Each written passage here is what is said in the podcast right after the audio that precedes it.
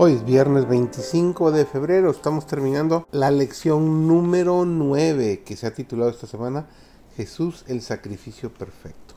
Su servidor David González. La cruz representa la derrota de Satanás. A raíz del pecado de Adán, el propósito de Dios para el hombre se vio frustrado y la humanidad estaba condenada. En Romanos el capítulo 5, los versículos 12 al 21 dice que debido al pecado de un hombre, la muerte reinó sobre todos los seres humanos, porque todos pecaron. Como una enfermedad infecciosa, la transgresión de Adán se transmitió a toda la humanidad y los hijos de Adán no tenemos recursos para combatirla. Por lo tanto, la humanidad está subyugada por el poder del mal.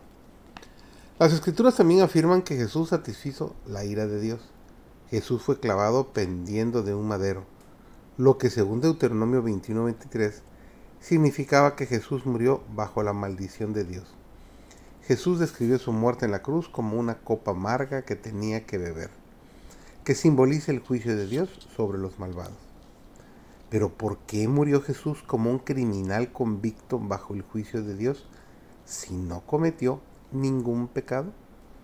Hebreos el capítulo 9, el versículo 15 explica que Jesús murió para redimir a los seres humanos de las transgresiones que habían cometido. Sufrió la ira de Dios en lugar de ellos.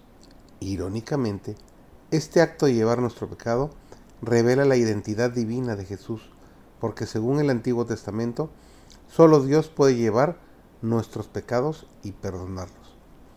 Quizá nos preguntemos por qué Dios no simplemente perdonó a Adán y a Eva cuando pecaron, así como les pide a sus hijos que perdonen cuando se sienten ofendidos.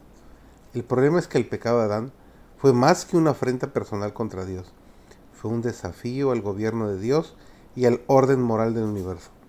La existencia del orden en el universo depende de la reacción divina ante una ruptura de ese orden. Dios no puede tolerar el pecado, así como un padre amoroso no puede tolerar que exista un virus mortal en su hogar. Por lo tanto, el amor de Dios por la creación requiere la destrucción total del mal. Finalmente la cruz demostró el amor de Dios por nosotros. En Hebreos el capítulo 10 y el versículo 20 dice que por medio de su sacrificio Jesús abrió un camino nuevo y vivo a través del velo. Es decir, nos proporcionó acceso a la presencia de Dios. La cortina interior del santuario representaba la separación entre Dios y sus hijos. Separa el arca del pacto donde se manifiesta la gloriosa presencia de Dios del resto del santuario. Solo el sumo sacerdote podía entrar ahí y únicamente una vez al año.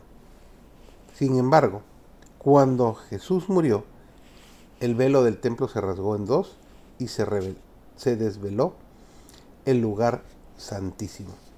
Este era un símbolo poderoso de la cruz, de que la cruz nos ha dado de alguna manera la posibilidad de mirar más cerca de Dios mismo. Cuando insistimos en atraer nuestros sacrificios sin saberlo, revelamos que en el fondo de nuestro corazón el sacrificio de Jesús no es suficiente. Al menos no lo suficiente por mi gran pecado. Jesús siente el aguijón de nuestro desprecio involuntario, pero no lo cuenta en nuestro prejuicio. Dios anhela una relación cercana con sus hijos. Nos ama profundamente y vive esos momentos en los que nos sorprende su amor y nuestro rostro se ilumina de sincero gozo. Ama esos momentos, hace resplandecer su rostro. Sin embargo, cuando insistimos en devolver esos regalos, Él siente el aguijón del rechazo, lo soporta pacientemente, pero siente el dolor de ser incomprendido y el dolor de una relación a distancia.